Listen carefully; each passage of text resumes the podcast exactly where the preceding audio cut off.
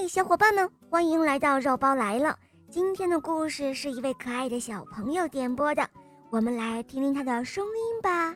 肉包姐姐你好，我叫邱敏月，我今年七岁了，我来自杭州，喜欢小肉包童话《恶魔导师王复仇记》，我也喜欢《萌猫森林记》。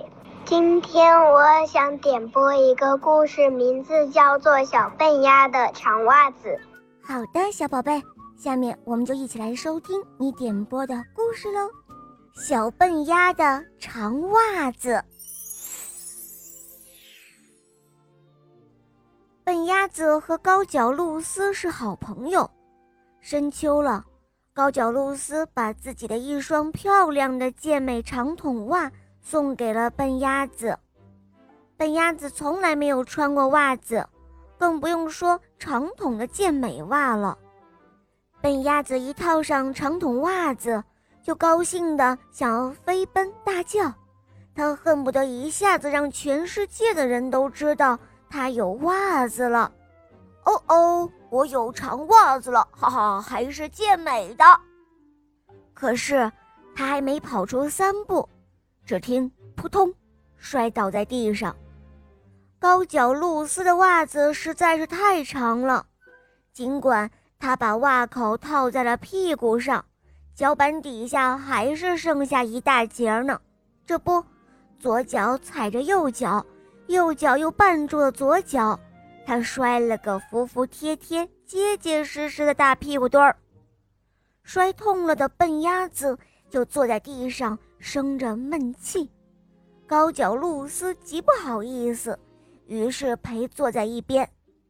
天黑了，高脚露丝安慰笨鸭子说：“啊哦，你的脚太短了点儿，这样吧，你今天晚上睡觉前。”多想一想长的东西，说不定你的腿就会变得长一些呢。哦，这样能行吗？笨鸭子半信半疑地问道。嗯，我想应该是可以的。露丝回答。于是笨鸭子就提着长袜子和高脚露丝告别，回家去了。到了晚上，他躺在床上。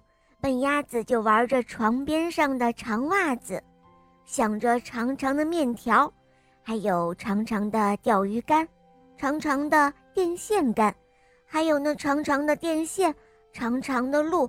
哦哦，不可以，电线和路长的没完没了，我的脚可不能变成那样。还是想想长长的面条和钓鱼竿吧。他就这样想着想着，笨鸭子就睡着了。这个时候，一直躲在门外的高脚露丝轻手轻脚地走了进来。他拿走了长袜子，直奔自己的家中。高脚露丝认认真真地忙了大半夜，依照笨鸭子的脚的长短，把长袜子。剪去了一大截，然后并仔仔细细地缝好了袜口，接着又轻轻地放回到了原来的位置。第二天的一大早，笨鸭子起床，它一穿袜子，啊，太棒了！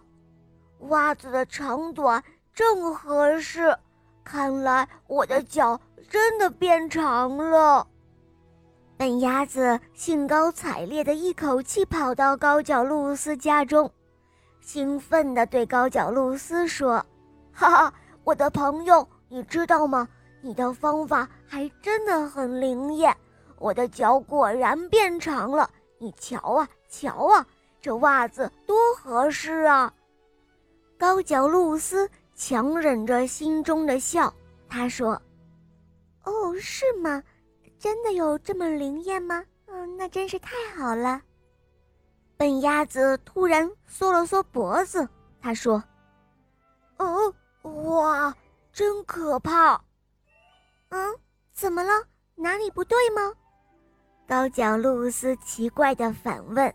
笨鸭子说：“哎，幸好我只是想了一会儿就睡着了，幸好我没去想长长的电线和长长的马路，要不然这双袜子只怕又要太短了。